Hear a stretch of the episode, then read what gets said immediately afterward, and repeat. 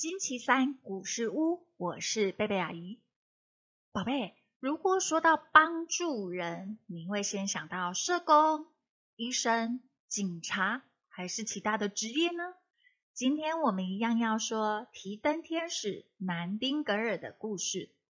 他也想要帮助人啊，但是他打算要怎么做呢？故事的开始前，我们一样先为今天所拥有的献上感谢。阿姨要感谢今天的环境特别的宁静舒服，也要感谢三明书局股份有限公司，还有作者廖秀景同意阿姨在网络上念读这一本很棒的故事书哦。接下来我们准备进入故事喽。志愿当护士。一八三九年春天，南丁格尔一家人结束了欧洲的旅行，回到英国。华夏已经完工了，建造的美轮美奂。哇，好漂亮哦！大家一进门就被那华丽的格局和装饰吸引住了。姐姐巴西一马当先，飞快地奔向回旋楼梯，瞬间没了踪影。转眼又出现在楼梯的顶端，兴奋地朝下面喊道：“佛罗，快来！”快来看你的房间啊！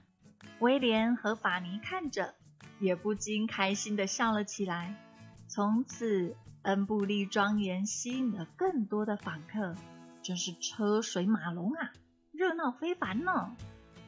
可是，当时英国国内正因各种的改革引起了大骚动，工人领袖发动无数次抗议活动。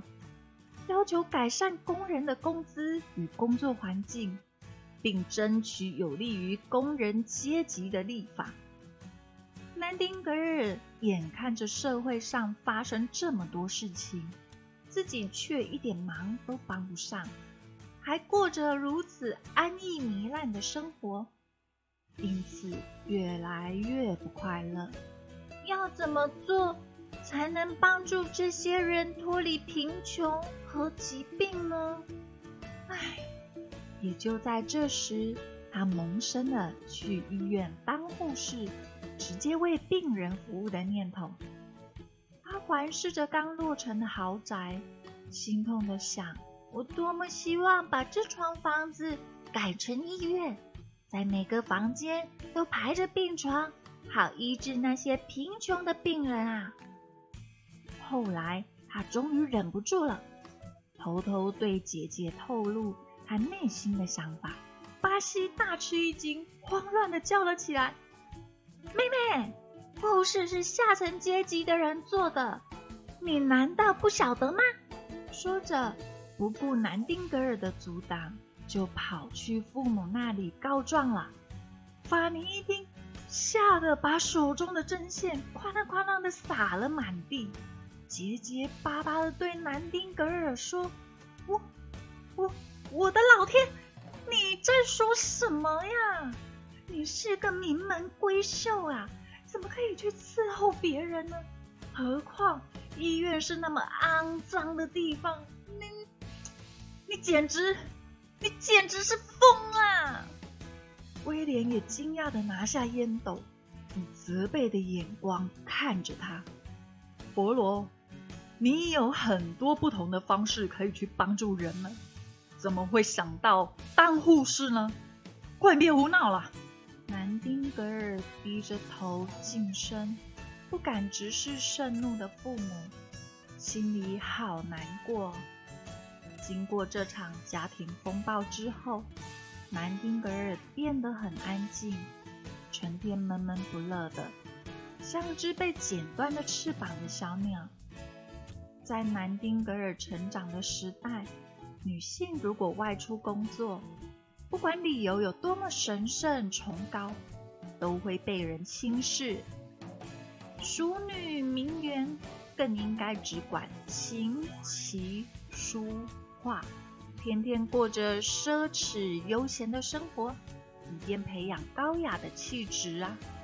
何况在当时所有的行业中，护士被视为最卑贱、最污秽的工作，因为担任护士的多半是年老体衰、萎靡不振的女人，她们根本不识字，而且穿着邋遢，头发肮脏凌乱，举止啊粗鲁莽撞，日常生活里嗜酒如命。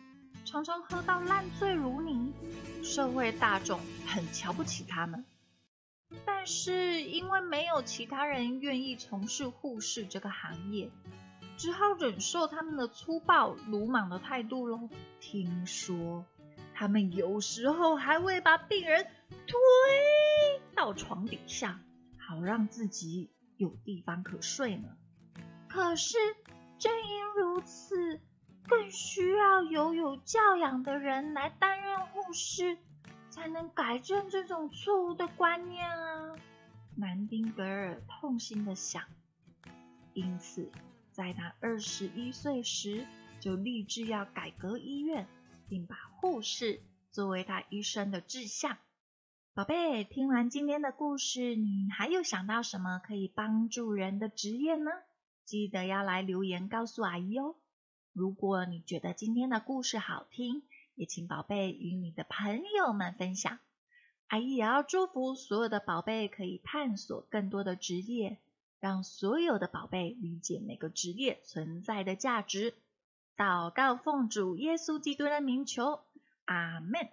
好了，那么我们今天的故事就说到这里，下个星期三再见。耶稣爱你，我也爱你，拜拜。